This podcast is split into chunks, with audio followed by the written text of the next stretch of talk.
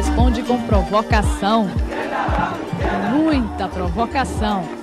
Vamos à praia! Oh, oh! Como sempre, nadar, nadar e morrer na praia. Todo ano é isso, o Náutico não se cansa não. É, nem assim, unidos pela longa espera, eles esquecem as provocações. Para irritar o adversário, vale até fantasia. Quer nadar? O Timbu vai te ensinar! E veio a diretoria de futebol com o nome de, do tal de Cook, que era a revelação do campeonato da segunda divisão de Santa Catarina, que tinha 21 anos e 1,80m.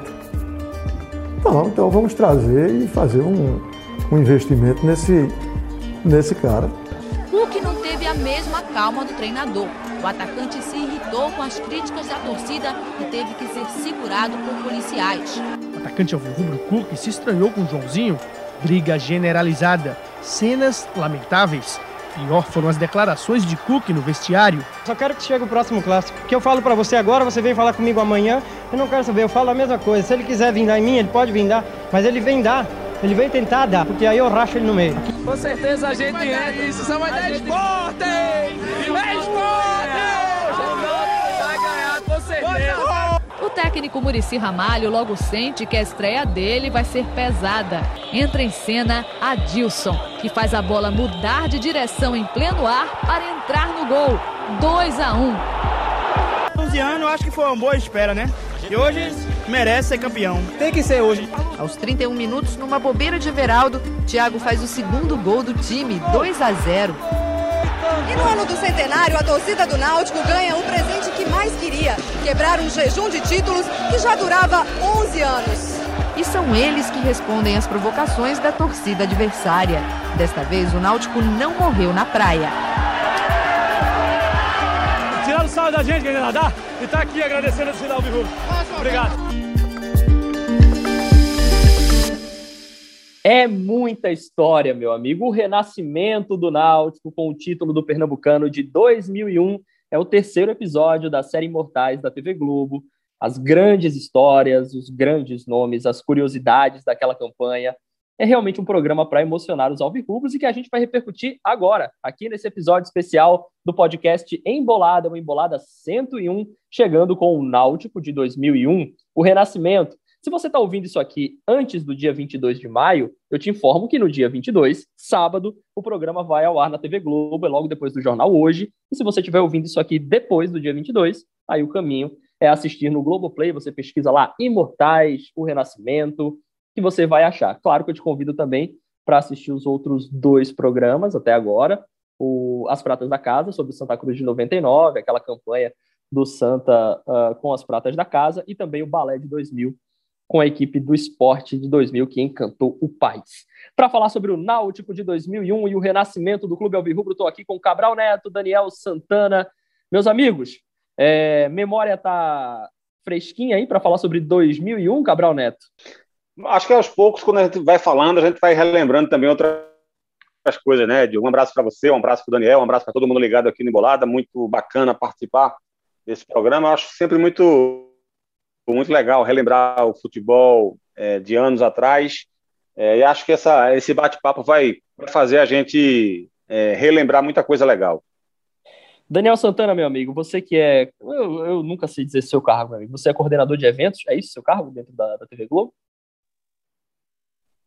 Às vezes nem ele sabe, né? É, é, é um... é, o problema é esse, né? E por, isso que eu, por isso que eu não me é, sinto na obrigação. Hoje o nome do meu cargo é produtor executivo. Eu sou o cara que fica responsável né, pelas transmissões do caminhão. É, um abraço aí para o amigo Cabral Neto, saudades de participar do Embolada, Diogo Marques. Estamos juntos sempre aí nos, nos jogos. E é isso, meu cargo é produtor executivo e, assim, a gente também trabalhou nesse, nesse doc juntos, né, Diogo? Você, eu, Daniel Gomes e o Lula Moraes, que é o editor, a gente chama de Spike Lee, o Spike Belli. É, e aí vai ficar um programa bem legal, tá ficando, né? Enquanto a gente grava aqui é, esse, esse embolado, o, o programa está sendo concluído, mas tenho certeza que vai ficar uma coisa bem, assim, um produto muito especial, que foi feito com muito carinho, a muitas mãos e, e debaixo de muito suor e lágrimas, assim, vamos dizer. Foi um trabalho árduo, mas aí acabou ajudando a lembrar, né? Tinha coisas que estavam na memória e coisas que a gente lembrou em função da pesquisa. É verdade, que deu muito trabalho para fazer. É, Ô, Diogo. Oi. Eu diria que, que, o Lula Moraes é o nosso Spike Liso, viu? Spike Liso é melhor. É. é. melhor do que o Spike Belli. Daniel Santana, é, é tá a gente está autorizado a falar da sua preferência clubística ou não? Não, nunca, nunca escondi de ninguém. Eu não, também, também não faço estandarte, mas é, eu sou torcedor do Náutico, acompanho o Náutico desde sempre. E 2001 foi o primeiro título que eu vi como torcedor, né? Eu, eu nasci em 85, depois disso o Náutico foi campeão. O Náutico foi campeão em 85, mas é, no meio do ano, eu nasci no final de, de 85, foi campeão em 89. Mas eu era muito pequeno, então o primeiro título que eu vi do Náutico foi o título de 2001. Muito bem, então dá para a gente falar que você viveu aquele título de 2001, você sentiu as emoções daquele título de 2001, que foram várias emoções, inclusive falaremos sobre ela, elas ao longo aqui do nosso podcast. Eu acho que para a gente situar o torcedor, gente, é, primeira coisa que a gente precisa contextualizar desse ano de 2001 é a situação que o Náutico se encontrava naquele ano. O Náutico vinha de uma década de 90 terrível. Ele acabou de falar, Daniel Santana acabou de falar que o último título tinha sido em 1989. Vamos lembrar como é que foi pós-título. O Náutico perde final de 91 para o esporte. Estou falando só da década, né? Começando em 91 perde a final para o esporte em 91, 92 de novo, perde outra final para o esporte do Campeonato Pernambucano. Em 93, aí tem aquela final histórica com, com o Santa Cruz no Arruda, né? Que o Náutico leva vantagem para o Arruda e o Santa consegue ser campeão. Aí em 94, o Náutico é rebaixado para a Série B. 95 perde a final para o Santa Cruz, o Santa vence por 2 a 0, né? Campeão de 95. 96 é terceiro colocado, 97 também na Série B, bate na trave na Série B para subir para a Série A não consegue. Aí em 98 é rebaixado para a terceira divisão. Em 99 não consegue subir. E aí em 2000 acontece toda aquela polêmica no futebol brasileiro, né? A Copa João Avelange. E na Copa João Avelange o Náutico é eliminado pelo São Caetano, perdendo por 6 a 2. Ou seja, a situação em 2001 não era boa, né, Daniel?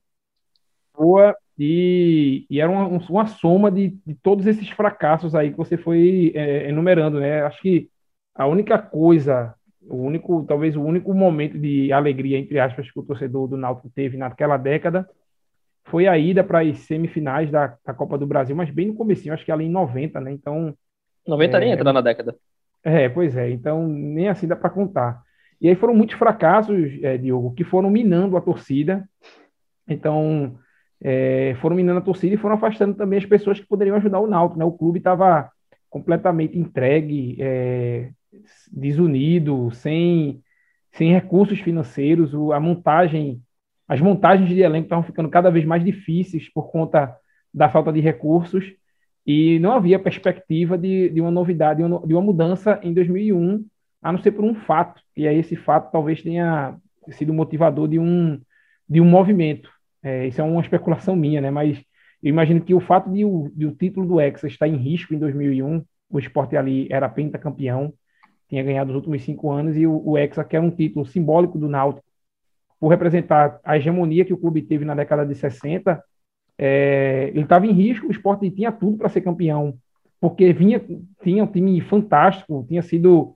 Tanto é que o time de 2000, né, que é o ano anterior a esse de 2001, é o, é o tema é, do Imortais do esporte, é um time excepcional. Então a expectativa é que se o esporte mantivesse aquela base, dificilmente algum outro time do estado teria condições de, de ser campeão.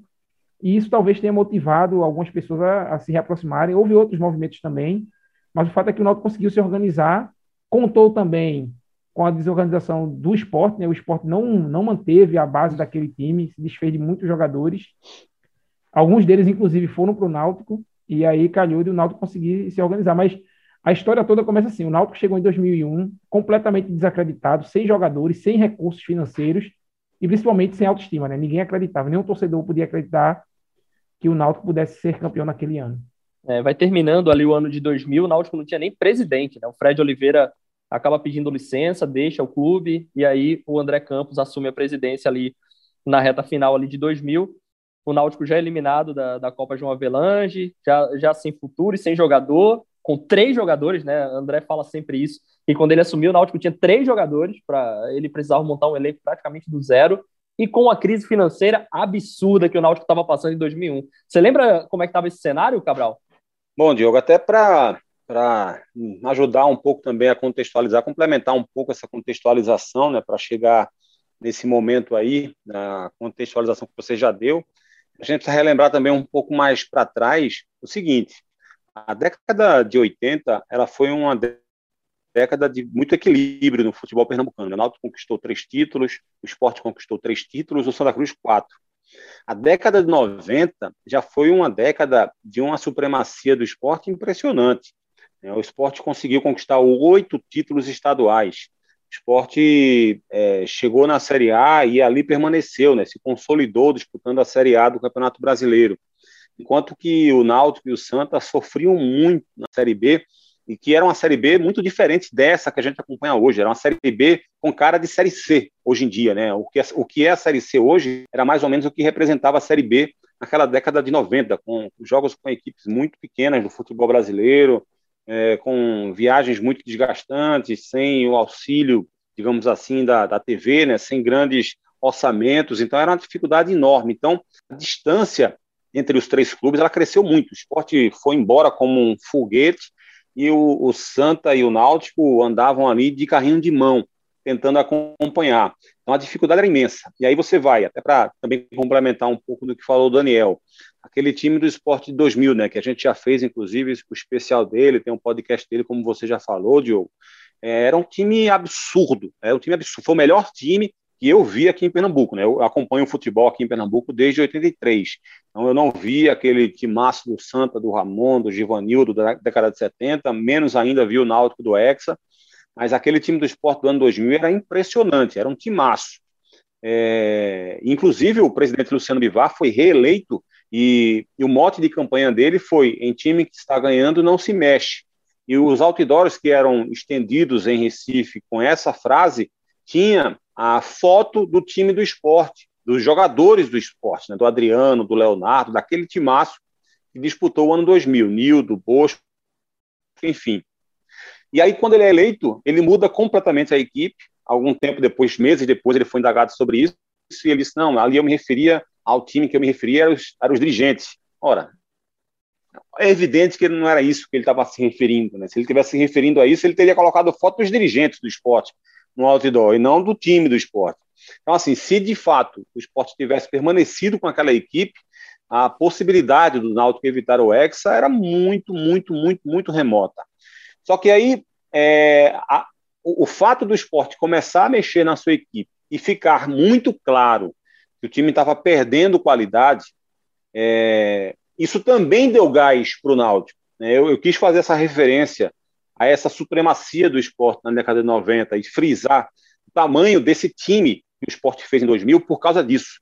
Porque acho que a percepção que a diretoria do Náutico começou a ter de que o esporte estava claramente se enfraquecendo, eu acho que ela deu muito gás para que alguns esforços começassem a acontecer, né? como, por exemplo, a vinda do Sangalete, um investimento um pouco maior para contratar o Sangalete. Eu acho que tudo isso acabou indo na, é, é, no caminho, digamos, contrário ao que o esporte fazia. O Náutico percebia que o esporte se enfraquecia e eles, olha, a gente precisa dar um gás aqui e se fortalecer para poder ter essa chance, de fato, de tirá-lo da decisão do campeonato ou de vencer numa, numa, possível decisão lá na frente. Então, acho que esses dois caminhos eles foram muito importantes. Essa percepção que a diretoria do Náutico teve e esse erro gravíssimo que cometeu o Luciano Bivar e sua diretoria naquela oportunidade, que foi exatamente dar gás de dar oportunidade para o Náutico conseguir crescer. Então, acho que é, isso foi muito relevante naquele instante, porque, de fato, Diogo, o cenário, quando começou a temporada, era de que não havia nenhuma possibilidade para o Náutico ser campeão naquele ano. O Náutico não tinha time, o presidente havia acabado de renunciar, porque, de fato, tinha feito um primeiro ano de administração horrível, né, horroroso, o Fred Oliveira, que nunca foi bom presidente da federação também, e foi bem pior ainda como presidente do Náutico. Acho até que ele foi importante por conta daquela, daquela política que ele conseguiu ali exercer e conseguiu fazer com que o Náutico saísse da, da Série C de 99 para a Série B de 2000, é, fazendo uma pressão política para que houvesse aquela virada de mesa que, que ajudou outros clubes também, como o Fluminense, por exemplo, e o Náutico acabou indo a reboque mas administrativamente a, o primeiro ano dele de mandato foi muito ruim. E o André Campos, que era o vice, assumia o clube numa situação de fato de, de, de calamidade, digamos assim, sem jogadores, sem dinheiro, e aí começando a reconstruir uma equipe com jogadores que ninguém nunca tinha ouvido falar. Né? O Cook, que quando chegou aqui no Recife, o Jornal do Comércio trouxe, não foi nenhum erro do jornalista. É, é, essa história apenas demonstra a falta de conhecimento que o Brasil inteiro tinha desse jogador. Né? O Cook foi escrito na primeira matéria dele no Jornal do Comércio com QU, né? com, com, com QUI. Isso, exatamente, no, no final. Então, assim, é, ninguém realmente conhecia quem era esse jogador. Tanto que né, o André Campos conta que é, a, ofereceram o Cook para ele como um atacante de 1,90m, forte, e quando ele viu o Cook, disse, é esse o Cook? Quer dizer, nem o próprio presidente sabia exatamente quem estava contratando, só sabia que ele tinha feito muitos gols né, no sul do país, como de fato havia feito. Assim, a perspectiva era horrorosa. Só que aí, com o andamento do processo, tudo isso acabou se modificando, né? Como eu falei há pouco, a gente dava para perceber claramente a queda do esporte, já desde quando todo mundo começou a sair, né, os grandes valores do, esporte começaram a sair, e quando o esporte começou a contratar jogadores de baixíssimo nível comparado com o que ele tinha em 2000. E acho que isso acabou fazendo com que uma, uma roda girasse num sentido, foi a roda do esporte, ela recuou, e a roda do Náutico acabou girando no outro sentido, no sentido contrário, ela começou a avançar. É, não vou entrar muito na questão agora do Cook, nem do, da vinda do Murici, nem da, da, importância que foi até a eliminação na Copa do Nordeste para esse caso específico, né? Claro que para o Náutico seria excelente se ele tivesse chegado à decisão da, da, Copa do Nordeste, mas aquele jogo da Copa do Nordeste teve um peso muito grande para esse título estadual também. Então, enfim, daqui a pouco a gente fala um pouco sobre isso, até para a gente poder ir numa linha cronológica, né, Diogo? É, vamos tentar ir numa linha cronológica. O André Campos fala abertamente sobre isso, né? Inclusive no nosso, no nosso programa que, que vai ao ar na Globo, ou foi, né? Se você tiver ouvido depois, é, ele fala que, pô, era um peso muito grande para ele como presidente, né? A, a, família Campos do Náutico é, é enfim, ele, ele é filho de Wilson Campos, tem uma tradição muito grande. Ele fala abertamente, pô, imagina o Sport Hexa nas minhas costas, imagina o peso que eu não ia carregar para o resto. É, o pai dele, vida. o Wilson Campos, foi um dirigente importante na época, exatamente do Hexa do Náutico também, né? Perfeitamente. É, que, é, quem dá, é quem dá nome ao centro de treinamento do Náutico. Foi importante no Hexa. Ele, ele conta que que viu o Hexa sabendo de tudo que o pai dele representava já naquele momento. Então, é, é, é, seria realmente um peso muito grande. E aí o Náutico não ganhava um turno há seis anos, um turno de campeonato pernambucano. Aí imagina como era o clima entre os torcedores daquele ano. Para irritar o adversário, vale até fantasia. Quer nadar? O Timbu vai te ensinar. Então o clima era esse, era era quer nadar para lá, quer nadar para cá, e, e, e, muita brincadeira dos torcedores, Daniel. É, esse Canadá também cresceu em função do. Você falou aí da, da década de 90. É, alguns desses fracassos foram precedidos de quase conquistas, né? Então, o título de 93, por exemplo, que o Náutico era campeão até os 40 minutos do segundo tempo, vencia o jogo no Arruda e jogava pelo empate, tinha um jogador a mais. O Santa Cruz conseguiu virar o jogo, levou para a prorrogação, e aí na prorrogação o Santa que jogava pelo empate conseguiu segurar o resultado foi campeão, com o Náutico foram quase cinco, sendo campeão. Foram cinco vice-campeonatos seguidos, né, Daniel? Exato. 91, 92, 93, 94, 95. Isso. E depois, Cabral, na Série B de, 2000, de 96 e de 97, Isso. o Náutico passou para o quadrangular final e terminou em terceiro lugar. Naquela época, a Série B classificava três times, pra, aliás, dois, dois. times para, para exatamente, dois para a elite. E o Náutico, em 97, inclusive, salvo engano, é, o Náutico tinha dois jogos é, contra, na sequência, né, contra o América Mineiro nos aflitos e contra a Ponte, a Ponte Preta fora de casa. É, e ele precisava vencer um desses dois jogos para subir. E aí ele perdeu para o América nos aflitos, é um jogo que ficou conhecido por uma quebradeira enorme. É, a torcida quebrou tudo ali no estádio. E ele tinha ainda a chance, se vencesse a, a, a Ponte Preta no Moisés Lucarelli, e empatou. E aí, mais uma vez, Aí daí vem esse bordão, né? Nadou e morreu na praia. E teve 99 também, né? Na Série C, que o Náutico também na foi terceiro lugar e dois Isso. subiam, né? Só não, que depois verdade... houve aquela virada de mesa, né?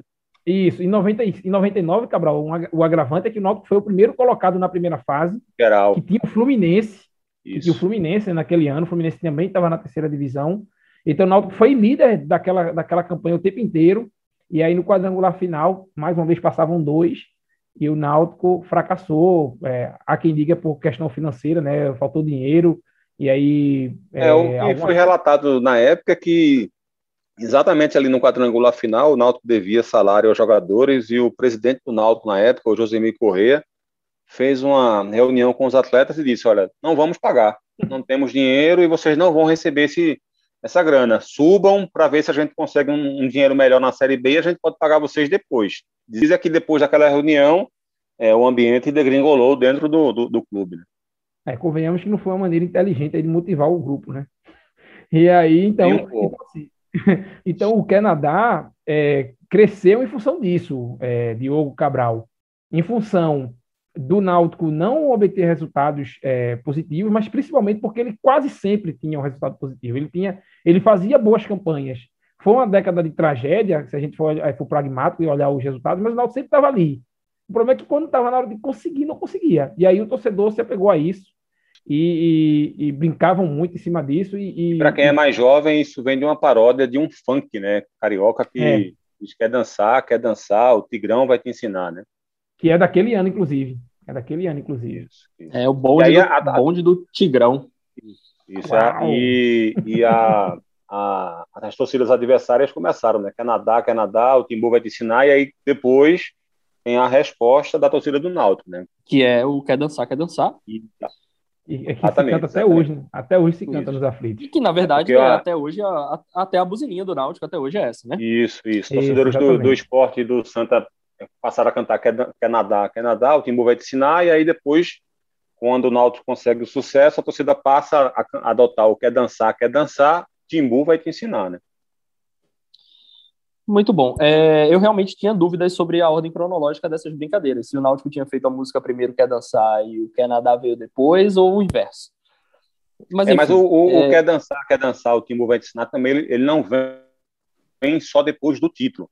Ele já vem naquela campanha de 2001. Tipo, é, a torcida do esporte do Santa começaram a fazer isso quando o Náutico venceu um clássico contra o esporte na Ilha do Retiro, porque teve isso, né? O Náutico conseguiu vencer o esporte é, nos aflitos na ilha na mesma semana duas vezes seguidas. Então, e aí a torcida começou a, a, a digamos assim, é, trouxe para ela, abraçou essa música, só que com, de uma outra forma, né, com uma outra composição, digamos assim.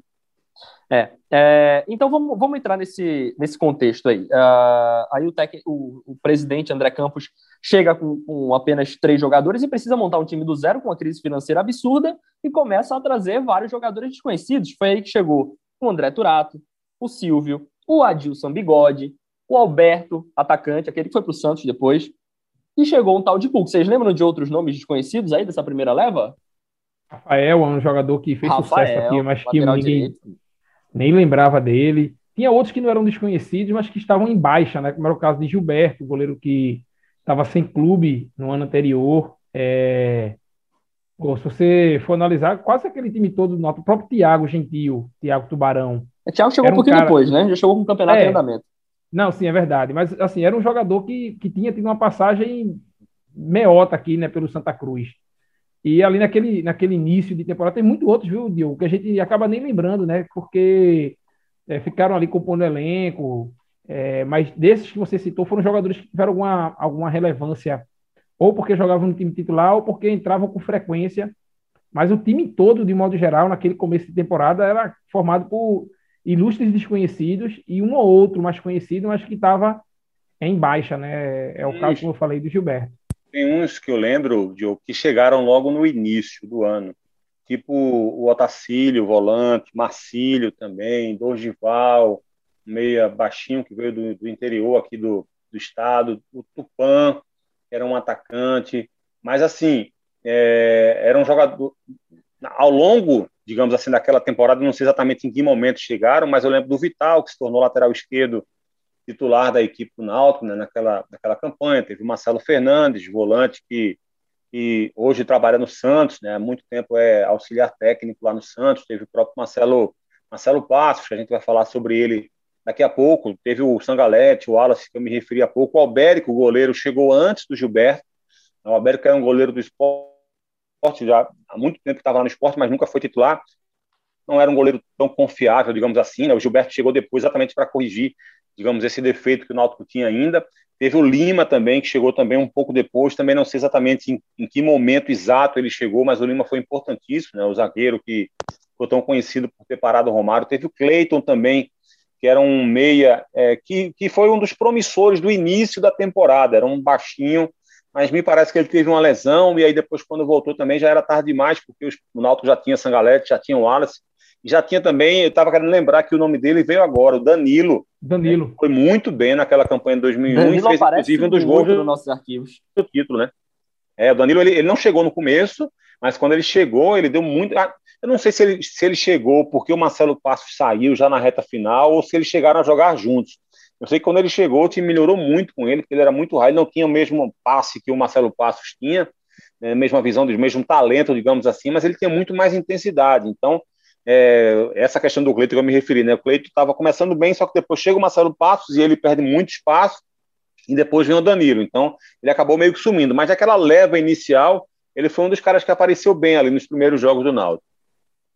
Desses nomes aí do começo, né, eu acho que vale algum destaque aqui para o Gilberto. Inclusive, é uma história que eu gostaria muito de ter colocado no programa e não consegui incluir no roteiro, porque, enfim, né, a gente tem um tempo ali para cumprir.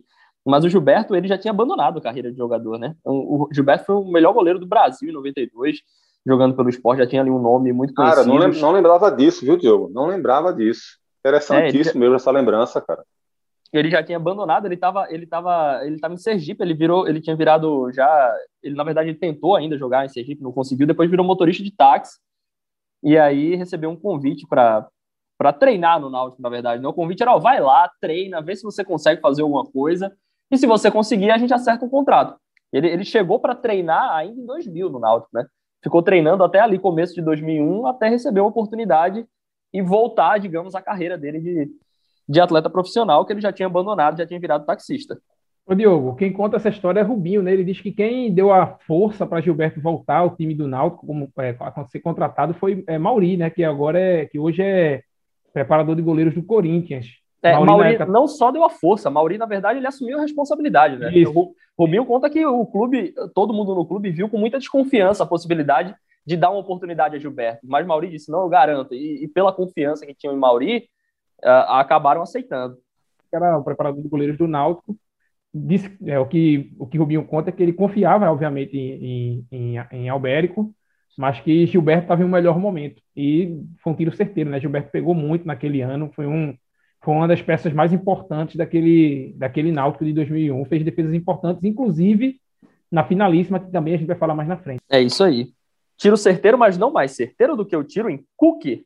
Seu Silvio Luiz Borba, que estava lá no Inter de Lages, com 1,80m, né, como conta André Campos, e na verdade não era nada disso. Nunca teve 1,80m na vida. Pelo amor de Deus, nem se ele subir no banquinho ele fica com 1,80m. 1,80m, 20 anos de idade, né? Essa história que o André conta. Na verdade, ele estava com 29 anos, 28 para 29 anos. E acho que foi o, o tiro errado mais certo da história em Cabral. Sem, sem dúvida, viu, Diogo?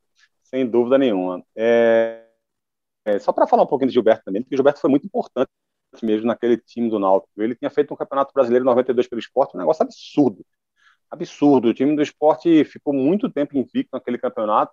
O começo eu não vou lembrar agora de cabeça, mas o esporte passou, sei lá, 12 rodadas sem perder. Acho que foram 10 0 a 0 por causa do Gilberto. É, ele foi eleito o melhor jogador daquele campeonato. E aí, em 2001, ele aparece no Náutico e foi importantíssimo para o título mesmo. E tinha essa ligação mesmo com o Mauri. O Mauri, que foi o melhor preparador de goleiros que eu vi aqui em Pernambuco. Eu cobri o Náutico, inclusive, com ele em 2003 como preparador de goleiro. E era um absurdo que ele trabalhava. Tanto que chegou onde chegou, né? Mas em relação ao Cuco, certamente, foi o tiro errado mais certo da história do futebol pernambucano. É impressionante como mirou-se num jogador e se acertou em outro, é, por tudo que ele, que ele representou para o Náutico, Náutico, né? A briga dele dentro de campo, ele era como se fosse um torcedor do Náutico dentro de campo mesmo, se irritava com o árbitro, discutia, brigava. O primeiro clássico dele com, contra o Santa Cruz no Arruda mesmo, teve briga dele com o Joãozinho, ele jogando aquele aquele, é, é, aquele garrafão de Gatorade na cabeça de Joãozinho, enfim, foi Rapaz, uma confusão Cabral, incrível. Essa Oi. confusão com o Joãozinho, essa confusão com o Joãozinho, a gente merece ouvir. Vamos ouvir a confusão com o Joãozinho. O atacante ouviu Rubro Cook se estranhou com o Joãozinho. Briga generalizada, cenas lamentáveis. Pior foram as declarações de Cook no vestiário. Só quero que chegue o próximo clássico. Que eu falo para você agora, você vem falar comigo amanhã. Eu não quero saber, eu falo a mesma coisa. Se ele quiser vir dar em mim, ele pode vir dar, mas ele vem dar. Ele vem tentar dar, porque aí eu racho ele no meio. Aqui dentro eu apanhei. E tomara que o próximo clássico chegue aqui mesmo, porque aqui eu quero dar também no meio. Eu vou dar ali no meio. Não quero saber, não. Eu acho que esses, eu acho que esses segundos aí é, sintetizam muito bem o Cook, viu? É impressionante isso. E assim, depois aconteceu o jogo e evidentemente não, não teve esse, é, essa fúria, digamos assim, essa sede por vingança de, de ir para briga nem nada, mas Cabral, certamente você não tá entendendo, mexia Cabral. com ele. Cabral, A Cabral. reportagem, a reportagem do nosso arquivo é uma coisa de outro mundo. Era George Guilherme, o repórter, e aí George pergunta para ele: é, o Cook, mas amanhã você vai falar a mesma coisa? Pode me perguntar, como a gente ouviu aí, né? Pode me perguntar, amanhã eu vou falar a mesma coisa. E a reportagem de George, no outro dia, ele aparece dizendo: pelo visto, o Cook viu que uma noite de sono é suficiente para lembrar que só precisa jogar bola. E no outro dia, o Cook mansinho, mansinho, dizendo que não, não queria mais nada daquilo. Ele diz, ele que teve uma, uma reunião com, com o Júlio Espinosa e o elenco depois dessa briga, né? Que foram, foi uma de muitas, né? Depois disso, o Cook teve várias outras brigas com jogadores do próprio elenco. Teve uma briga com o Thiago Gentil, muito famosa também, em outro jogo contra o Santa. Teve briga com torcedor, teve briga com árbitro. Ele disse que brigava muito também com Carlos Alberto Oliveira, né? O, o, o saudoso Carlos Alberto Oliveira, que foi presidente da, da Federação Pernambucana. É, saudoso porque era um personagem muito curioso do nosso futebol, né? É, e, e, nesse, e depois dessa briga, essa primeira briga com o João Zilles, teve uma reunião com, é, com o Júlio Espinosa, comissão técnica e os jogadores, e o Júlio Espinosa deu um, descascou assim os caras, não por conta da briga em si, nem pelo motivo da briga, nem para dar sermão, mas para dizer que eles poderiam ter se machucado ali na, naquele, naquele momento e prejudicar a temporada deles, né? Então ele disse que foi até engraçado, que foi um sermão que eles levaram do Júlio. O Júlio era o técnico do Náutico naquele começo de temporada. E aí no dia seguinte ele apareceu mansinho. De fato, ele não cumpriu o que tinha dito na entrevista anterior, né? E ele, ele desafiou o repórter a perguntar e o George foi e perguntou. E aí ele já falou de outra maneira, já mais de cabeça fria. E assim, é, Cook era muito disso também, né? A gente Certamente, viu. Daniel? Isso tinha, Fala, Cabral. isso, isso tinha muito, isso teve muito, claro, dessa conversa do Espinosa, mas tem muito do, da personalidade do Cook mesmo, do, da forma dele agir mesmo. Eu aprendi, vamos dizer assim, isso quando eu é, cobri o Náutico com ele né, em 2003 e vi o Cook sair de cabeça quente muitas vezes do, de campo e quando chegava no vestiário, porque naquela época os jogadores passavam né, por onde a imprensa ficava e a gente podia, poderia entrevistar todo mundo ali ao vivo ou gravando. E quando chegava na hora da entrevista, o Cook, por mais aborrecido que ele ainda tivesse pelo, pelo, pela derrota ou pelo, pelo motivo que ele tenha saído irritado, ele, ele já estava com a cabeça muito mais fria. né? Ele já respondia, já, já falava sobre os assuntos mais tranquilo. E no outro dia, de fato, ele já chegava que, assim, parecia que não tinha acontecido absolutamente nada. Então, assim, tem muito dele mesmo isso, né? De, de esquentar a cabeça, mas ele é um cara tão, tão bom, assim, como pessoa, né? Que o lado bom dele acaba sendo muito maior do que esse momento de raiva, de, de, de revolta que ele, que ele sente naquele momento, né? Ele é muito explosivo, mas ele, ele como pessoa, ele é, tão, é um cara tão bom, tão do bem, que esse lado bom dele acaba abafando essa revolta dele e ele acaba, pelo menos, passando essa impressão de não ser um cara rancoroso e de logo depois voltar à temperatura normal dele. Então, acho que teve essa junção né, do papo que o Júlio Espinosa deu, e esses argumentos são muito pertinentes mesmo, mas tem muito desse, desse caráter dele também. É, inclusive, a gente fala muito do Murici nessa campanha, né? Mas a importância do Júlio Espinosa na montagem desse elenco foi muito grande, né, Cabral? Foi, foi sim. É... E assim, o Náutico era um time que jogava muito bem, porque a gente precisa analisar também o Náutico naquela temporada, Diogo, não só no Pernambucano, mas o Náutico fez uma campanha excelente também na Copa do Nordeste, né? Porque era, era uma Copa do Nordeste fortalecida, né? revitalizada, é, e o Náutico fez uma campanha excelente na primeira fase, terminou em primeiro lugar, é, é, jogando um grande futebol com o Júlio Espinosa. E aí veio, é, e aí eu já posso partir para esse jogo, Ah, Cabral, Diogo, só, pela só, ordem só queria- cronológica aí. Ô, Cabral, Cabral, só queria acrescentar aí, você falando do- da questão do, do, do Júlio Espinosa, é, ele foi determinante para a vinda do Cook para o Náutico, porque Cook, quando estava para vir para o Náutico, né, ele é um empresário manda o material dele para vários times aqui do estado, inclusive para o esporte e para o Santa Cruz. Mas só o Porto de Caruaru se interessou por ele, né, a princípio, e o Náutico também. Só que passa, passaria pelo crivo do treinador. E, como a gente falou antes, Cook era um, um ilustre desconhecido, ninguém conhecia aquele cara. Mas Júlio conhecia, justamente por ser um técnico ali do futebol gaúcho. Ele conhecia Cook, já tinha visto ele jogar e sabia que, a despeito do nome desconhecido, a despeito de ser um cara mais velho que que estava começando agora no futebol, né? Se você levar em consideração que ele tinha poucos anos de carreira, mas ele conhecia o talento de Cook e apostou em Cook. Então, até, né, até isso, ele, ele foi importante é, nesse, nesse momento aí na montagem do elenco. E depois ele organizou um time muito, muito bem, bem armado, que dava muita opção para o Rafael atacar pela direita, né? É um time que conseguia jogar é, bem ali no meio de campo, tinha muitas opções ofensivas. E acrescentando Cabral, o Náutico foi primeiro colocado na primeira fase de forma invicta, né? não tinha perdido nenhum jogo. Então, criou-se a expectativa de que o Náutico finalmente sairia da fila e venceria a Copa do Nordeste, que tinha naquele ano quatro times de Série A: é, o Sport, Santa Cruz, Bahia e Vitória, além de muitos times né, fortes, é, estavam todos eles, todos os grandes do Nordeste estavam lá, e, e, era diferente de hoje, que era um, era um turno único, todos contra todos, e daí passavam quatro, quatro times para semifinal e depois final.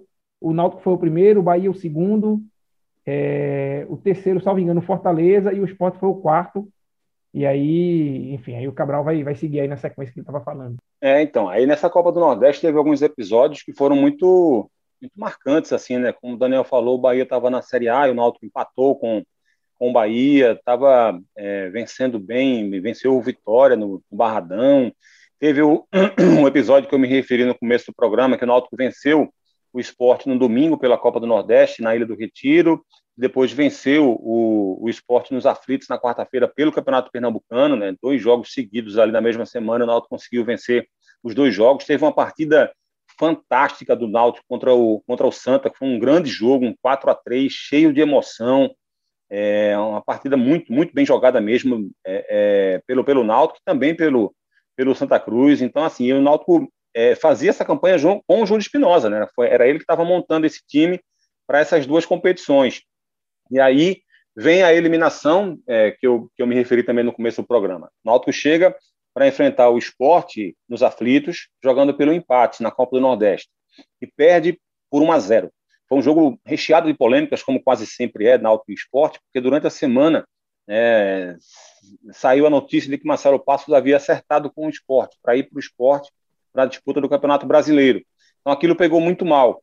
E o Marcelo Passos entrou em campo e fez uma partida bem ruim, inclusive, enquanto que do outro lado, o esporte era um time, como eu falei também no começo do programa, muito, muito, muito mais fraco, digamos assim, do, do que era de 2000, nem se compara. Mas o time do esporte que estava jogando naquele ano era um time que jogava muito menos do que o Náutico jogava. Só que o esporte tinha um jogador, o Valdo, que era um, um excelente jogador, um excelente jogador. Né? Para os mais novos aí, eu, eu indico procurar no Google quem foi o Valdo, né? que foi um jogador de uma carreira fenomenal, né? na França, no Grêmio, na seleção brasileira. E ele chegou aqui meio que no final de carreira e ele, o pouco que o esporte conseguia fazer era sempre por causa dele. E ele fez uma partida gigantesca. E a jogada do gol, inclusive, foi dele também. Ele faz a jogada do gol, dá voltando, o Ricardinho vai lá, faz 1 a 0 O esporte elimina o Náutico da Copa do Nordeste na semifinal. Na sequência, o Náutico tem um resultado ruim pelo Campeonato Pernambucano. O Júlio Espinosa é demitido e chega o Murici Ramalho. É, e aqui eu vou dar uma pausa, porque cronologicamente eu sei que esse jogo entre Náutico e Esporte deixou muita coisa para a gente debater, né, que é a eliminação do Náutico na Copa do Nordeste, a queda de Júlio Espinosa e o efeito Marcelo Passos também, além dessa chegada de Murici Ramalho. Então, tem, tem quatro, quatro é, ramificações aí, tudo envolvendo esse jogo, essa eliminação da Copa do Nordeste, né, Diogo? É, são, são dois clássicos dos clássicos, né, digamos assim, que são, que, que são muito importantes nessa trajetória do Náutico, né? É justamente esse da eliminação e o da estreia de Murici Ramalho na Ilha do Retiro. Esse da eliminação, eu acho que o peso grande que tem, né, Daniel, é, além de Pô, o Náutico vinha, o Náutico foi líder invicto na primeira fase da Copa do Nordeste. O Náutico chegou como favoritaço. Além de ter esse peso de ter perdido como favorito dentro de casa para o maior rival, ainda tem a, história de Marcelo Passos, eu acho que traz um, o sentimento de frustração só aumenta, né? Porque Marcelo Passos era muito querido pela torcida. A torcida amava Marcelo Passos, né? É, Marcelo Passos, Diogo, foi eleito é, um dos melhores jogadores da competição. Né? Ele estava na seleção da Copa do Nordeste, era um meia. É, Para quem não lembra, né? Marcelo Passos foi era meia do Santos em 95, aquele Santos que foi para a final do Campeonato Brasileiro. Depois ele saiu do, do, Brasil, foi jogar, passou um tempo em Portugal, é, rodou ali um pouco e voltou ao Brasil justamente pelo Náutico. E chegou no Náutico jogando muita bola, ele era o dono do time, assim, Cook era o artilheiro, mas Marcelo Passos era um 10, na época que o 10 ainda era uma coisa é, fundamental no futebol brasileiro, né? Era, era, ainda havia com frequência jogadores camisa 10, aquele 10 que eu falo, um jogador de muita técnica, né, de muita habilidade, às vezes não tanto é, vigor físico, explosão, mas muita técnica, muita habilidade, com um passe acurado, uma boa bola parada. E Marcelo Passos tinha tudo isso. E estava jogando muita bola de fato, é, mas não se ouve bem naquela, naquela partida. Inclusive, o gol do esporte começa num, numa falha dele, né? ele, ele perde a bola no meio de campo, e aí Leonardo faz uma tabela muito rápida com o Valdo, e aí o resto do lance Cabral descreveu com muita maestria, porque Valdo, de fato, foi o, o homem daquele jogo pro lado do esporte. E Marcelo Passos, é, a, se tivesse sido apenas ido mal, já teria sido, certamente teria criado uma rusga com a torcida, né? Porque o torcedor espera dos grandes jogadores que eles apareçam justamente nesses momentos, nos momentos decisivos. Mas teve essa polêmica que Cabral relatou durante a semana dele ter se encontrado com com dirigentes do esporte, e ele confirma, né, Diogo, que de fato se encontrou com esses dirigentes. É, é, essa é apenas uma das polêmicas da semana, né? A primeira polêmica é justamente essa. Viram Marcelo Passos num hotel conversando com o dirigente do esporte na semana do clássico da semifinal na Copa do Nordeste. Marcelo Passos falou sobre esse assunto pela primeira vez na vida. É, tá lá no Imortais, no Renascimento, no Imortais sobre o Náutico 2001. E a gente vai ouvir agora o que Marcelo Passos falou sobre isso. Fizeram o convite para que eu fosse conversar com eles, né? E também não tenho, já, já tenho uma certa idade, né? Na verdade, como é que eles vão me chamar para uma situação dessa em véspera de um jogo importante? Houve um convite de conversar com eles, principalmente, eu não lembro se era esse hotel não, mas é, para que fosse falado relacionado ao próximo contrato para para depois dessa, dessa desse jogo aí, né? Tanto que tanto que a, a coisa ficou muito marcada, né? Como se eu tivesse vendido o jogo. Jamais iria fazer isso, jamais. Muito bem. É, ele meio que confirma que, que, teve o contato, mas ele nega que houve a assinatura de um pré-contrato, né? Foi, foi o que ele foi acusado na época, né, Cabral? Isso, exatamente, Diogo, exatamente. É, mas assim, é evidente que aquilo não poderia cair bem, né? Então, de certa forma, aquilo abalou muito, mexeu muito, e é claro que a pressão em cima do próprio Marcelo Passos ficou gigantesca para aquele jogo. Né? Se ele não tivesse tido uma grande atuação, como de fato não teve, é evidente, seria evidente que, que a forma como ele sairia do clube seria muito negativa, como acabou de fato acontecendo, né? O torcedor acabou não perdoando. Oi. Ô, Cabral. Deixa eu lembrar que esse não foi o único fato da semana, né? Quando chegou na sexta-feira, é, é, esse, esse último fato aí, poucos lembram pelo que foi no final, né? Quando chegou na sexta-feira, no último treino, ele se machuca no último treino. E aí é, o Náutico encaminha ele imediatamente para fazer um exame de imagem. Ele tem uma lesão muscular na coxa. E quando chega na hora do exame de imagem, o exame não detecta lesão nenhuma. E aí ele vai para o hotel.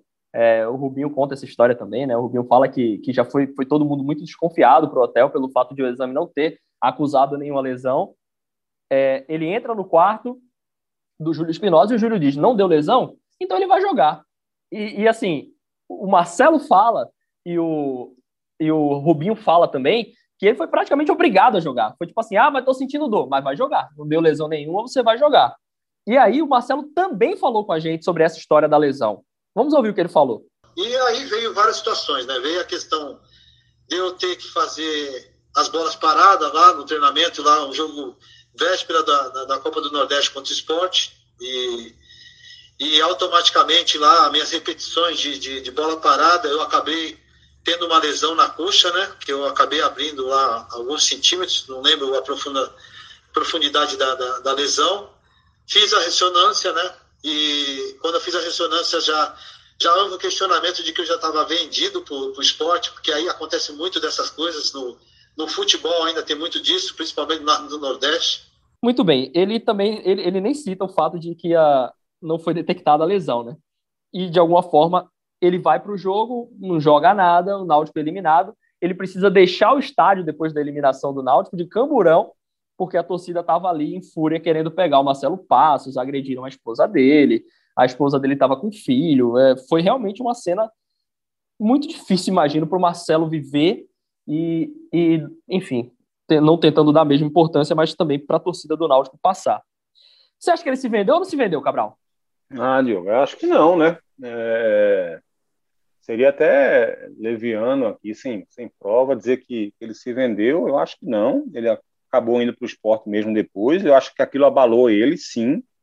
É, acho que ele cometeu um erro gravíssimo, né, de, de, sei lá, de ter aceitado conversar ou algo do tipo, né, especialmente naquele momento ali que ele ia enfrentar o esporte, não, não teria nenhum problema ele ter deixado o Náutico depois ir para o esporte ou ir para onde ele quisesse ir, mas acho que tudo tem, tem hora, né, tem momento para você para você conversar. É, o Marcelo era um cara que tinha uma carreira já bem consolidada, ele estava aqui nos últimos anos de carreira dele, ele poderia muito bem é, ter dito, olha, não, não quero nem abrir conversa, não, não vou falar, enfim, não teria, se ele tivesse já matado a história no, no nascedouro, nada disso teria acontecido, ninguém nem iria ficar sabendo de nada, né? ninguém, da imprensa, torcida, diretoria do Náutico, ninguém precisava saber.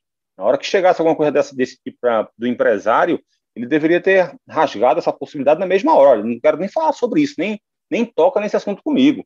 É, eu vou jogar, e aí ele próprio poderia ter, inclusive, se motivado muito mais a ter feito um grande jogo naquela partida, e se o esporte quisesse contratá-lo é, depois disso, contratasse, se não, paciência, ele estava fazendo um bom campeonato aqui, né? ele poderia ter ficado no Náutico, ter feito uma boa Série A, o Náutico, se ele tivesse feito uma boa partida, talvez o Náutico tivesse vencido o esporte, ou tivesse empatado aquele jogo, ele teve até uma falta no finalzinho, que ele bate muito Uma mal, boa Série B, né? teria feito uma boa Série B, poderia ter ido para a final da, da, da, Copa do Nordeste, é, e aí sabe-se lá o que, é que, poderia ter acontecido. O Náutico tem empatado com, com o Bahia na, na primeira fase.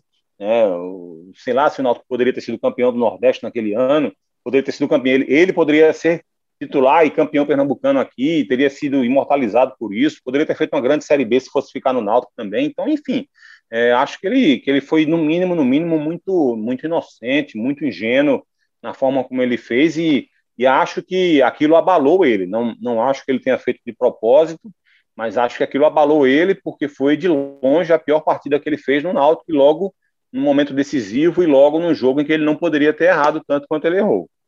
Na, na entrevista para o Imortais, ele também fala que é, ele estava muito satisfeito com o salário que ele estava recebendo no Náutico. Ele recebia cerca de 10 mil reais, o Rubinho falou isso para a gente, e ele estava muito satisfeito porque depois que, que ele já era o cara do time, chegaram o Wallace e Sangalete ganhando mais que ele. O Rubio me contou que o Wallace e Sangalete ganhavam ali na faixa de 30 mil reais e aquilo incomodou muito o Marcelo Passos, que pediu renovação de contrato, estava querendo um aumento de salário, ele, esse aumento não veio, e aquela, aquele momento ali em que ele conversou com o dirigente do esporte, teoricamente, ele estava já num momento de satisfação. Fala, Daniel Santana.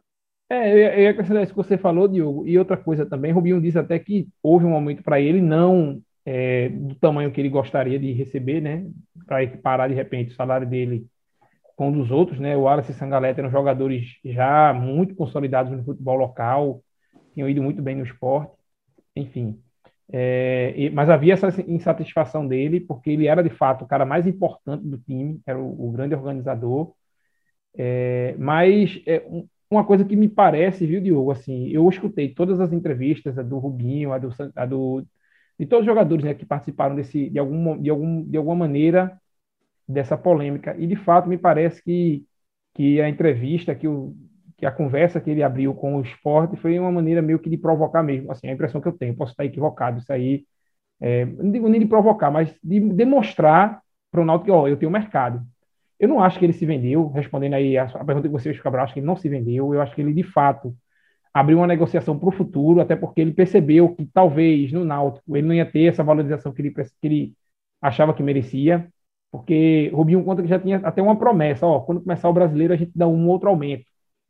Mas talvez não fosse o momento que ele gostaria de receber. E o esporte fez uma proposta financeira muito maior para ele, que ele conta também que no fim das contas não, acabou não não se confirmando porque o esporte não pagou, né? O esporte ficou devendo a ele, o que ele, o que ele diz, pelo menos.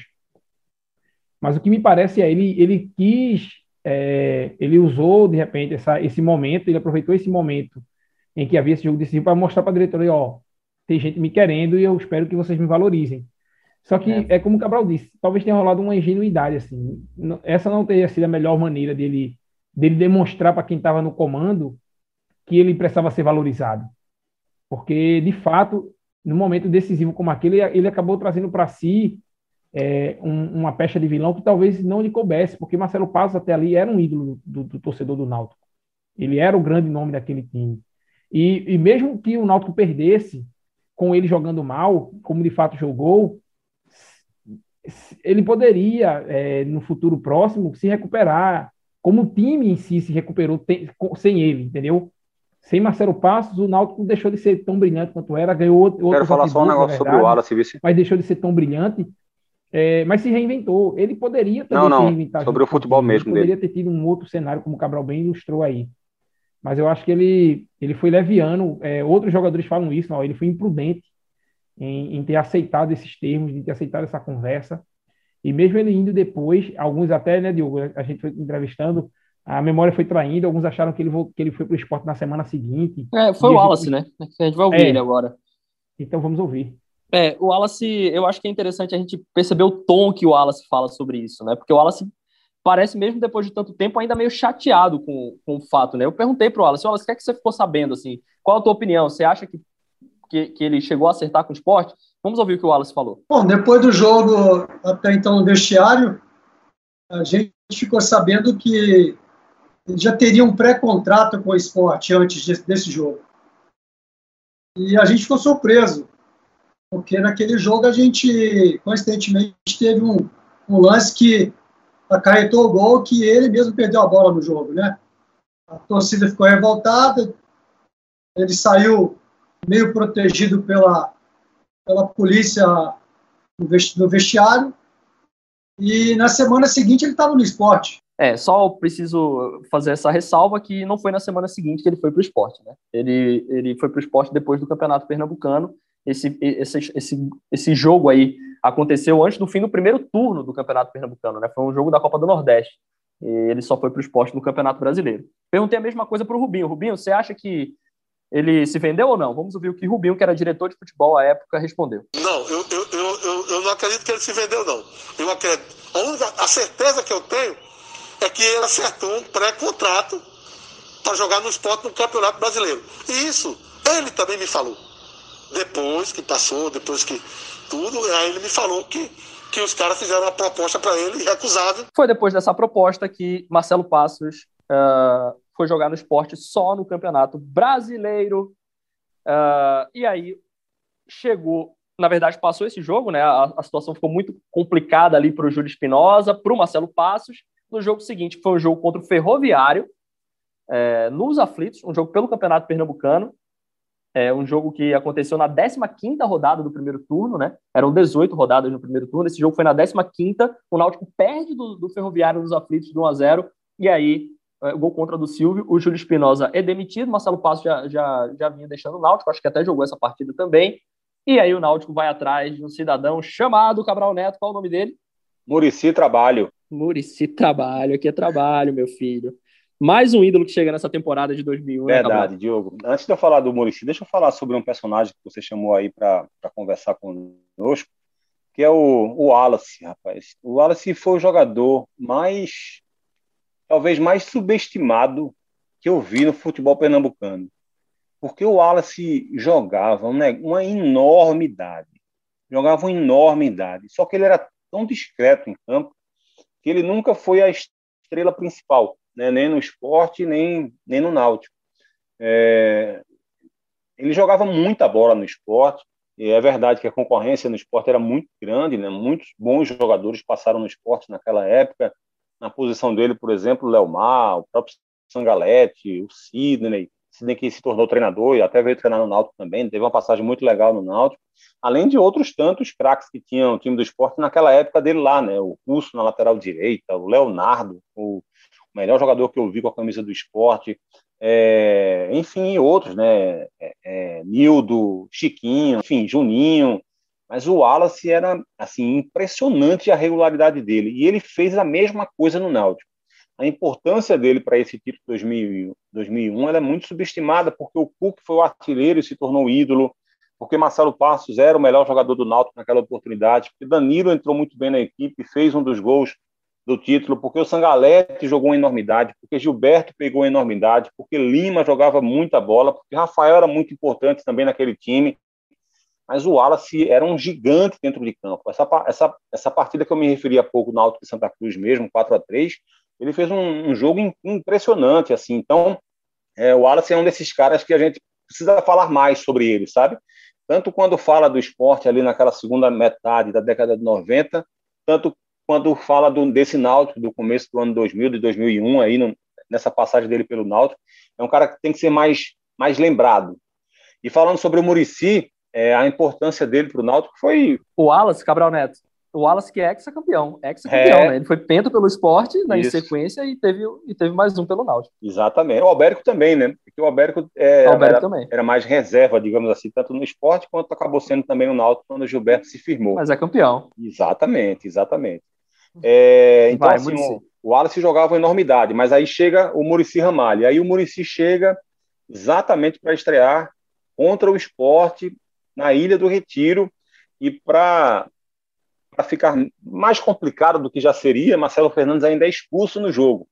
É, e aí o Náutico consegue. No primeiro tempo. No primeiro, no tempo, primeiro né, tempo. Exatamente. Leonardo carimba a trave de Gilberto. O técnico Murici Ramalho logo sente que a estreia dele vai ser pesada. Mas o Náutico se recupera do susto. Thiago recebe de Wallace e manda a bola para a rede de Neneca. 1 a 0. E aí é onde surge né, o, o, famoso e inesquecível gol do Adilson, que a torcida não esquece jamais, e que toda vez que, que a gente lá na Globo vai falar sobre esse título de 2001, esse gol é evidentemente figurinha carimbada e obrigatória de aparecer em qualquer VT, em qualquer clipe, talvez até mais importante do que o pênalti cobrado pelo Cook na final contra o Santa, né? Porque o grande foco do Náutico, de certa forma ali, em 2001, era tirar a, a possibilidade do esporte ser campeão. Né? Então, quando o Náutico vence o esporte, ele tira o esporte da briga pelo primeiro turno. No segundo turno, o Santa é quem faz isso, né? Antes de acabar o, o turno, o Santa elimina o esporte num clássico no Arruda mas naquele jogo especificamente foi fundamental, porque se o esporte vence, é, a, a, chance do esporte conquistar o turno seria muito maior, o Náutico praticamente ficaria alijado da disputa, e aí o, o Náutico vence com esse gol do, do Adilson por 2 a 1 um. E por falar em falta, entra em cena Adilson, que faz a bola mudar de direção em pleno ar para entrar no gol. 2 a 1 um. Na estreia de Murici Ramalho, cara que tinha pouquíssimos anos de carreira, que veio porque o Náutico tinha uma ligação muito grande com, com o São Paulo, né, e o Murici era um funcionário, digamos assim, do, do São Paulo, né, e aí ele vem para cá, é, tá, foi para a China primeiro, e aí meio que aceita vir para Pernambuco para o Náutico, porque tinha essa ligação do São Paulo com o Náutico, e muita gente do São Paulo falou bem do Náutico, ele achou que seria legal, seria positivo começar a carreira dele de treinador num clube grande, é, com torcida e que poderia dar a ele é, muita muito holofote, digamos assim, né? E foi exatamente é, visibilidade, né? visibilidade, exatamente. Foi exatamente o que ele conseguiu. É, ele ele estava na Portuguesa Santista antes de vir para o É verdade, ele foi para a China. É, ele foi para a China e depois ele vem para a Portuguesa Santista e vem para o Náutico. Então assim, foi um, uma subida gigantesca que ele deu, né? Saiu da Portuguesa Santista para vir para o Náutico. E aí começa essa caminhada dele de tanto sucesso e até hoje ele, ele é um grande ídolo da torcida alvirrubra, né, Diogo? Além de, só complementando aí, Cabral, além de Murici, estavam, que, que veio para o Náutico depois naquele, na Portuguesa Santista, é, Lima, era zagueiro da Portuguesa Santista, e também Danilo, meia que a gente já falou, que veio meio que para suprir a lacuna que Marcelo Passos deixou depois todos eram da Portuguesa Santista, que tinha sido naquele ano o melhor time do interior de São Paulo, né, do Campeonato É, mas lembrando que esses chegaram antes, né, da, do Murici. Inclusive o, Não, sim. Não, Inclusive, sim, o Lima sim, colaborou para a chegada do Murici, né? O Rubinho conta que falou com o Lima, o Exato. Lima deu o aval, passou o telefone do, do Murici Ramalho para o Rubinho e o Rubinho ligou para o Murici Ramalho. Aquele jogo lá, aquela vitória do esporte na Ilha do Retiro, foi um jogo chave, Daniel Santana, para fazer todo mundo acreditar assim, dizer, opa, agora acho que o Náutico vai. Foi, é, Diogo, em função disso que a gente estava discutindo, né? Assim, depois que o, o Náutico perdeu aquele jogo para o esporte, do jeito que foi, com a expectativa que, que se tinha, é, a, a, aquela brincadeira do quer nadar, quer nadar, vai, vai nadar, é, como é? Quer nadar, quer nadar, o Timbu vai te ensinar, ficou muito forte, porque o Náutico, mais uma vez, fez uma campanha excelente na primeira fase e, e no mata-mata caía diante do rival. E mais uma vez tinha um jogo decisivo contra o rival na casa do rival. Então, assim, ninguém. Assim, a, a, o pessimismo era total. Mesmo com a chegada de Murici, é óbvio que o grupo tinha acreditava em si, o torcedor tinha alguns torcedores que, que acreditavam que era possível, mas a, a, a realidade de, de tantos anos de fracasso se impunha, entendeu? Então, vencer aquele jogo na Ilha do Retiro, eliminando o esporte da primeiro, do primeiro turno, ainda mais jogando com um jogador a menos durante boa parte do, do, do, jogo inteiro. Assim, jogou o Marcelo Fernandes foi expulso em meados do primeiro tempo. Então, o esporte teve boa parte do primeiro e o segundo tempo com um jogador a mais. E ainda mais com um gol do jeito que foi, né? Um gol de um jogador que era reserva, que era o Adilson, era um volante reserva, entrou é, e acertou um chute que ele, ele até brinca que diz que nunca acertou um chute igual aquele depois. Ele fez outros gols pelo Náutico, outros gols importantes, inclusive, acho que em 2002 ele fez o gol. Salvou do rebaixamento da Série C. Exatamente, exatamente. O Bragantino, né? Exatamente. E naquela mesma temporada, Cabral, ainda em 2001, ele fez gols importantes. Ele fez um gol contra o Centro Limoeirense na última rodada que meio que garantiu o Náutico com condições de disputar o, o turno, né? Mas aquele gol em si contra o esporte, do jeito que foi, de longe, com a bola fazendo uma curva inacreditável, foi de fato um jogo é, marcante. Foi um jogo que disse assim: ó, a gente tem condições. E, e para é, coroar né, essa, a sorte do Náutico, como dizer assim, o Náutico venceu o esporte, e aí na última rodada enfrentou o Centro, o Limoeirense e Limoeiro venceu, mas precisava que o Santa Cruz não ganhasse o clássico contra o esporte, na Ilha do Retiro. Acho que foi na Ilha, foi no Arruda. Acho que foi na Arruda. E aí o jogo foi empate, o clássico foi empate, e eu lembro, tem um, um momento curioso, é, que a torcida do Náutico comemorou o gol do esporte, né? Não é uma coisa tão comum da gente ver, mas o gol do esporte foi celebrado pela torcida do Náutico porque permitia ao Náutico é, empatar em pontos como o Santa no final do primeiro turno. A gente lembra, né, naquele ano, o campeonato tinha dois turnos, cada, cada time que vencesse um turno faria final, se, um, se um time só vencesse os dois turnos seria campeão, sendo que no primeiro turno eram 10 times, todos contra todos, com jogos de ida e volta, então 18 rodadas. No segundo turno, os seis primeiros colocados do primeiro se enfrentavam também em jogos de ida e volta, então 10 rodadas. E aí o Náutico, se houvesse empate em qualquer em, em pontuação, em vez de ir para os critérios, haveria uma partida extra e os critérios é, gols, número de vitórias, saldo de gol, serviria para definir quem seria o mandante. O Náutico acabou ficando na frente do Santa Cruz nos critérios de desempate, por conta desse empate aí entre Esporte e Santa, e o Santa foi, e o Náutico foi para a decisão de turno. Mas assim, e, tudo mudou ali, Diogo, naquele jogo, porque eu imagino que para Murici mudou, porque ele começou o trabalho dele como uma vitória. Antes disso, o Náutico havia vencido o Recife nos aflitos, é, mas Murici só acompanhou o jogo das arquibancadas. Mas agora, agora ele tinha é, o respaldo de uma vitória importante contra um rival direto. Ele tinha um grupo que recuperava a confiança, porque o Náutico não deixou de ser um bom time. O Náutico ainda era um bom time, é, mesmo sem o Marcelo Passos, né? Ainda ficou ainda mais reforçado com algumas chegadas depois. Mas é, era a confiança que o time precisava. E depois desse jogo, o Náutico me deu uma sequência de, de bons resultados que só veio se encerrar no finalzinho do segundo turno, mas isso aí a gente fala depois. Mas eu considero assim que esse jogo é como a gente discutiu mais cedo. Esse jogo e o jogo de, de, da semifinal da Copa do Nordeste, esses dois confrontos contra o esporte, eles, eles falam mais sobre essa campanha de 2001, na minha opinião, mais até do que as finais contra o Santa Cruz. Foram jogos emblemáticos. Um, porque mudou toda a estrutura do, do Náutico, né? mudou o, o modus operandi ali do clube, e o outro porque trouxe a confiança que o time precisava e a torcida precisava para em busca É verdade, são, são dois Diogo, jogos muito representativos. Fui, Fala, Cabral. Fui, fui buscar aqui. Sim, o jogo, o jogo que Daniel Santana falou foi no, foi, foi no Arruda. Santa Cruz Esporte no Arruda, 1 a 1 e o Náutico venceu por 4 a 0 o Centro Limoeirense fora de casa. Fala, Cabral. Fui buscar aqui né, como, como as equipes chegaram naquelas duas rodadas finais para mostrar a importância dessa vitória do Náutico contra o Esporte, que a gente está se referindo aqui, né, esse gol do Adilson. É, como o Náutico tinha perdido para o Ferroviário, né, você se referiu também duas rodadas antes de enfrentar o Esporte, o Náutico acabou perdendo a liderança do campeonato. E aí, quando foi enfrentar o Esporte, o Náutico tinha 36 pontos, o Esporte tinha 37 e o Santa tinha 38. Tem um detalhe que é importante para o torcedor memorizar, que é o seguinte: o empate com gols naquele campeonato dava dois pontos e o empate sem gols dava um ponto. Então, o, o Sport chegou com 38 pontos para enfrentar o Náutico, é, aliás, chegou com 37 pontos para enfrentar o Náutico e perdeu para o Náutico, continuou com 37. O Náutico venceu o Sport e foi para 39.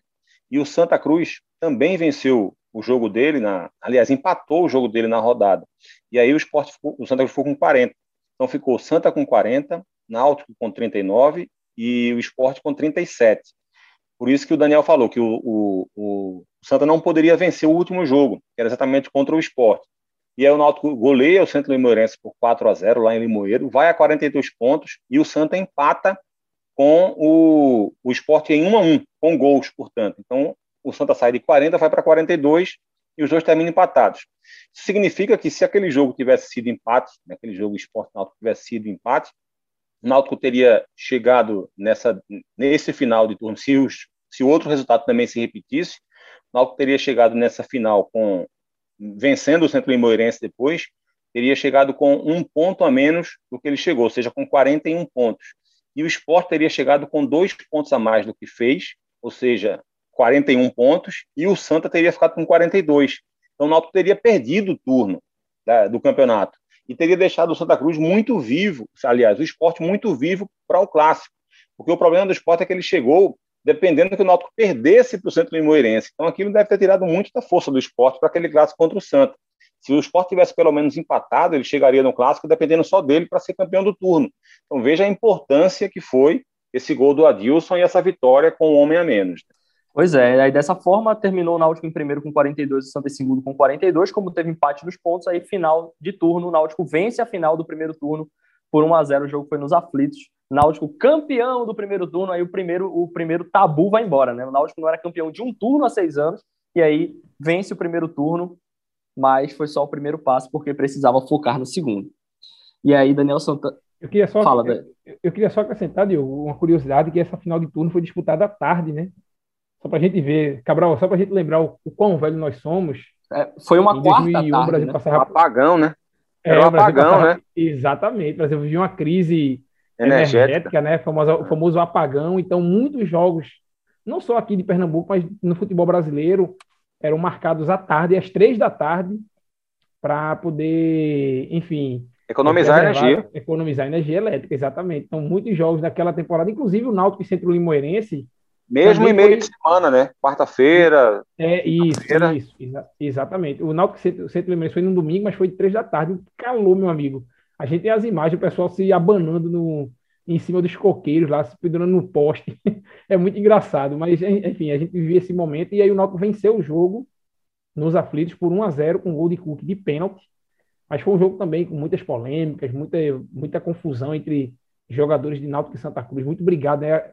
Havia uma rivalidade, o, o torcedor do Náutico tinha, é, naquele ano, uma rivalidade com o esporte em função do risco do Hexa, mas os elencos de Náutico e Santa Cruz brigaram muito mais. A gente até teve algumas rusgas, a gente, eu tava até, a gente até pesquisou algumas rusgas que aconteceram entre jogadores do Náutico e do esporte, mas o embate entre jogadores do Náutico e do Santa era, foi muito evidente, assim, principalmente com o Joãozinho, né, que era um, um atacante do Santa Cruz, muito habilidoso, mas também muito provocador, que se meteu em confusão com o Cook. A gente até escutou aqui né, durante o programa uma briga que o Cook teve com o Joãozinho, mas outros jogadores também brigaram com o Joãozinho. É o caso do Adilson, chegou a ser agredido com uma cotovelada. É, o Sangalete trocava farpas direto com o Joãozinho. Então, esse jogo, esse jogo de final de turno já, tra já trazia também esse suco e um prelúdio do que seria a final do campeonato. É isso aí. Aí começa o segundo turno, uh, e aí o, o Náutico vai muito bem, né? Uh, o Náutico vence logo, vence Porto, uh, aí passa um tempo muito grande sem perder, são muitos empates, né? Mas vence Central, depois ele tem clássico contra a equipe do esporte. É, desculpa só te interromper, Diogo, para falar que você falou aí da vitória em cima do Central, para você ter uma noção de como estava a situação do Náutico né, naquele 2001. Havia três anos que o Náutico não vencia o Central. Assim, eu, eu, reforço isso porque o Central é um adversário tradicional, é, aqui um dos times mais famosos do interior de Pernambuco, um dos mais fortes, mais tradicionais. Mas o Náutico costuma vencer, ou pelo menos não costuma ficar tanto tempo sem vencer um adversário é, do interior. E, nesse, e, nessa época, o campeonato estadual havia muitos confrontos. Então, havia, nesse ano, por exemplo, foram quatro jogos entre Náutico e Central. Então, é, certamente, é, você tem um, um, um, jejum desse contra o Central demonstra o quão é, calamitosa era a situação do Náutico antes de começar aquela temporada. É, e aí o Náutico engrena, né? O Náutico faz um, um ótimo segundo turno, mas vacila ali na reta final. Né? O Náutico chega, o Náutico tinha condições, se o Náutico ganha o segundo turno, o Náutico era campeão direto. Né? Mas aí acaba perdendo os dois últimos clássicos, né? O Náutico perde para o esporte na Ilha do Retiro, um jogo muito curioso, que é um jogo na ilha, o esporte já sem chance de classificação, com mais torcedor do Náutico do que do esporte na Ilha do Retiro. E aí o Náutico perde esse jogo, 2 a 0 E aí vai para a última rodada, nos aflitos, e o Náutico perde de novo, perde para o Santa Cruz, 1 a 0 e aí o Santa Cruz é campeão do segundo turno. Aí campeão sem direito a final de turno, porque o Santa foi primeiro colocado com 26 pontos e o Náutico ficou em segundo com 20. Então, decisão do Campeonato Pernambucano de 2001 foi entre Náutico e Santa Cruz.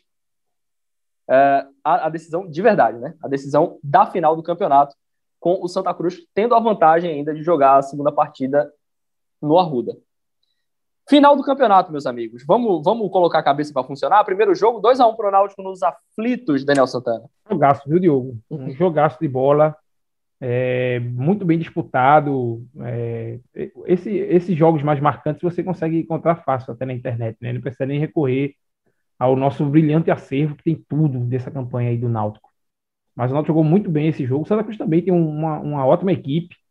É, o esporte era um time até bonzinho, assim, é porque o torcedor do esporte está acostumado com grandes equipes, né? E aquele, e aquele time do esporte, como o Cabral bem ressaltou, era muita, muito aquém de tudo que o esporte vinha fazendo nos últimos anos. Mas eram bons times e o Santa Cruz tinha um bom time, que o Pintado, que hoje também é treinador, tinha o Joãozinho, que, que tinha feito um, uma Série A relativamente boa para um time que não foi tão bem, né? O Santa Cruz de 2000 não foi bem na, na Copa João Avelange.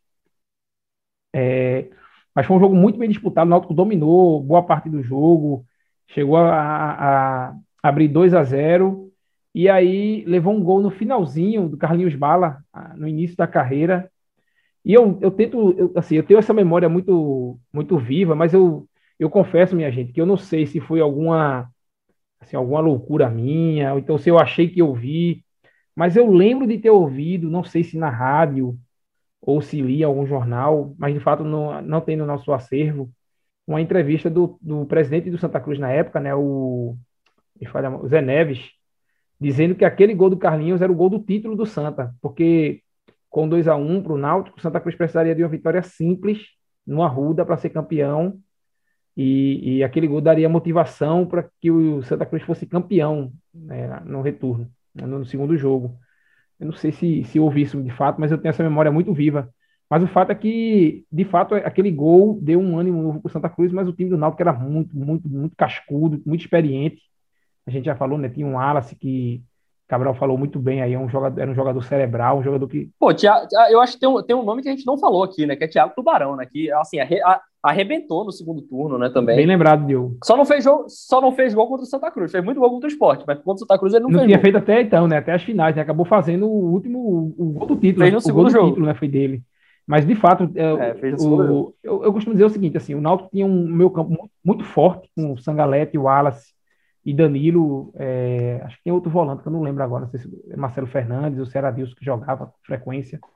Mas o ataque era muito letal com o Cook, que é, quem não quem não lembra de Cook jogando, muitas vezes as pessoas olham para Cook e veem os gols que ele fazia, ou acha que ele era por ser um jogador mais velho, né, que chegou mais velho, a, iniciou a carreira mais velha, era um jogador mais grosseiro. Mas Cook era um jogador muito técnico, assim. Ele, ele, tinha um ótimo passe, ótima visão de jogo. Ele não era driblador, ele não era um jogador de drible, mas ele era um jogador de muita velocidade, de muita explosão e de muita técnica. É, Cabral pode falar com mais propriedade aí do que eu, porque entende mais do riscado. Mas Cook não era só um cara que fazia gols, ele era um cara muito técnico também, muito importante, inclusive taticamente para a equipe. E, e, o Náutico tinha um encaixe muito bom e era difícil demais tirar, tirar o título do Náutico. Esses jogos que você falou, Diogo, é, no finalzinho do segundo turno, é, o, no primeiro caso, né, contra o Sport, o Náutico teve dois jogadores expulsos no lance polêmico que o Náutico pediu pênalti, o juiz não deu, os jogadores reclamaram demais, o árbitro resolveu expulsar. E no jogo contra o Santa, o Náutico entrou desfalcado, com esses dois jogadores que tinham sido expulsos e mais o Cook, que tinha levado o terceiro amarelo. Então o Náutico entrou sem alguns dos principais jogadores. E a gente está falando do caso de Cook, que não jogou, e também de Sangalete, que era um jogador importantíssimo, era quase um terceiro zagueiro ali. E aí nas finais eles estavam todos de volta e o Náutico, de fato, era o melhor time daquele ano e, e mostrou isso na final, nas duas finais. Só não tinha, só, não, só quem não voltou na final, que também não estava nesse último jogo, foi o Rafael, lateral direito, né? Que se lesionou ali na reta final e aí não jogou nem, a, nem aquela reta final do segundo turno e nem as finais. E a jogada do primeiro segundo jogo do Náutico foi do Carlinhos, né? Que foi o substituto dele, lateral direito, que veio do, do, São Paulo, é fez a, a, jogada do primeiro gol do Cook. É, e num jogo, inclusive, o primeiro que o Náutico foi bem superior ao Santa, né? Especialmente no primeiro tempo. Teve várias oportunidades e tal, e e poderia ter sido maior, até mais elástico o placar da, do primeiro tempo, desperdiçou algumas chances, o Cuco foi lá, fez 1 a 0 o segundo tempo o Santa melhorou um pouco, mas ainda assim o Náutico pressionava, é, saiu o gol do Danilo, né, o segundo gol do Náutico, que aí como vocês se referiram aí no finalzinho já, o Carlos Bala fez aquele gol de cabeça, foi muito esperto ele, né, ainda jovem, saindo da divisão de base, conseguiu fazer aquele gol de cabeça em uma movimentação muito inteligente, diminuiu o placar e deixou o Santa vivo, né, o que levou muita emoção para o jogo decisivo.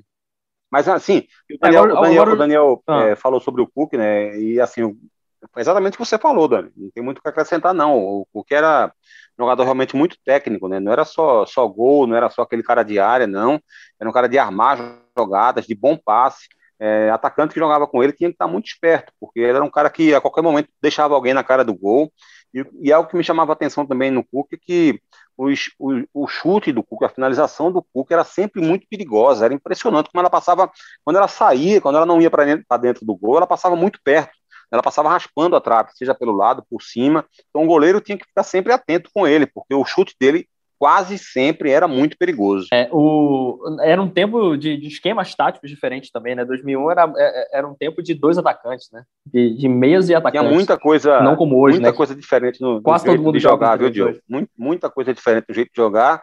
Eu não vou nem entrar nesse mérito, porque senão o nosso podcast vai, vai render uma maratona aqui, viu? Mas era muito basicamente é. naquela época você é, a marcação era muito mais exercida por exemplo é, do homem para o homem, digamos assim. Né? Você marcava o jogador, você marcava o teu adversário. Hoje a marcação ela é muito mais espacial, digamos assim, a marcação do espaço, né? o posicionamento de espaço. Mas aí, se a gente for conversar sobre isso aqui, vai dar uns dois podcasts aí, especialmente porque o Daniel fala muito, você sabe disso, né? É demais, exatamente. o, problema, é, o problema é Daniel Tô Santana. policiando. Tirem Daniel Santana desse programa. É, então, nós, nós já estamos na reta final aqui do nosso, do nosso podcast. No segundo jogo da, da, da decisão, o Náutico vence com uma certa tranquilidade ali por 2 a 0 O Cook faz o primeiro gol de pênalti, Thiago Tubarão faz o primeiro gol dele naquele campeonato contra o Santa Cruz. Não tinha feito gol ainda contra o Santa. O Náutico é campeão depois de 11 anos e quebra esse tabu.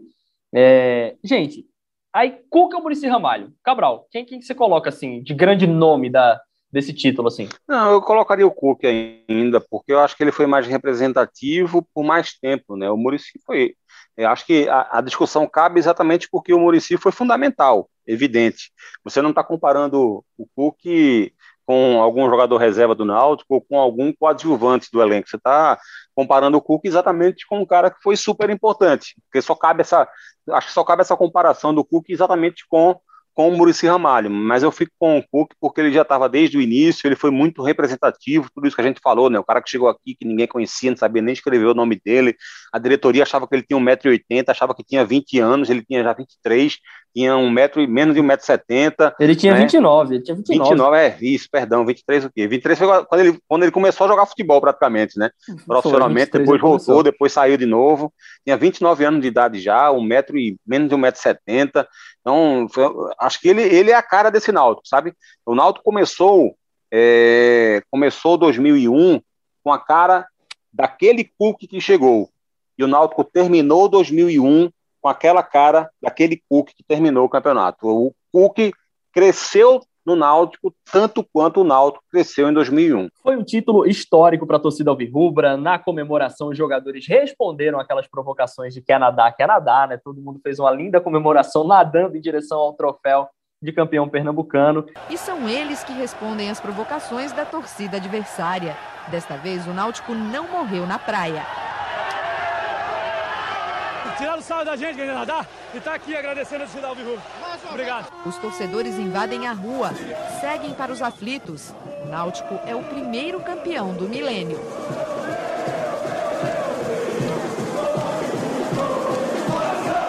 E uh, estádio do, do, estádio do Arruda lotado, né? A torcida do Náutico praticamente quase meio a meio ali no, no Arruda. E 70 uma festa mil pessoas, bonita. né? Oficialmente 70, 70 mil, mil e três. Oficialmente 70 Quando mil e três. a gente vai ver isso de novo? Nunca mais, né? Ô, oh, rapaz. Infelizmente não, viu? 70 mil e três. É, mais de 70 mil pessoas. O, o Sangalete fala que é o maior público que ele jogou na, na vida dele, profissional. Nunca viu um negócio desse e sabe que dificilmente vai ver de novo. É, o renascimento, foi de fato um renascimento, Daniel Santana? Foi um renascimento, Diogo. E eu queria só acrescentar, porque depois disso, né, depois desse, desse título tão emblemático, o Náutico teve ainda um, um jejum que encerrou-se agora em 2018, com aquele título lá na Arena contra o Central. Foram 13 anos ali sem ganhar, mas são jejuns muito diferentes. É, em 2008, quando o Náutico conquistou o título de novo, o Náutico tinha disputado a Série A algumas vezes, o Náutico tinha feito uma campanha relativamente boa na Série A, tinha disputado é, competição internacional, tinha feito boas, boas participações na Copa do Brasil, então, assim, o Náutico estava em evidência, era um, era um time muito mais robusto, além do, tinha, tinha tido bons momentos naquele período, muito mais do que teve no jejum de 2001. Em 2001, eu arrisco dizer que talvez, é, se o Náutico não tivesse vencido aquele campeonato, ou pelo menos se não tivesse tirado o Hexa do esporte, não sei se é, o Náutico não teria tido longevidade, assim, se o, se o clube continuaria como sendo um dos grandes de, do Recife. Então, o Náutico renasceu ali porque conquistou um título importante, porque manteve um título importante, porque conseguiu elevar a autoestima do seu torcedor e porque conseguiu se colocar de novo na prateleira dos grandes times do futebol nacional. O Náutico, depois daquele, daquele momento, o Náutico voltou a se organizar, o Náutico é, passou a, a, a, disputar os campeonatos de novo com, com perspectiva, e aí é, foi bicampeão no ano seguinte, né? Então, sim, eu acho que o Náutico renasceu ali e por tudo isso que a gente disse, não só por conta do título, mas por, pelo que ele simbolizava, pelo, pela importância que ele tem como símbolo de renascimento, justamente no ano do centenário, né? No ano que o Náutico marcou 100 anos, o Náutico voltou a vencer e voltou a brilhar em Pernambuco. Perfeitamente, né? Não é só um título de campeão estadual, é um título de campeão estadual depois de 11 anos, depois de tudo, toda a representatividade que aquele título envolve, por ser também, claro, o ano do centenário, por impedir um hexa do esporte e, e, e todo o simbolismo que essa conquista trouxe para a torcida do Náutico.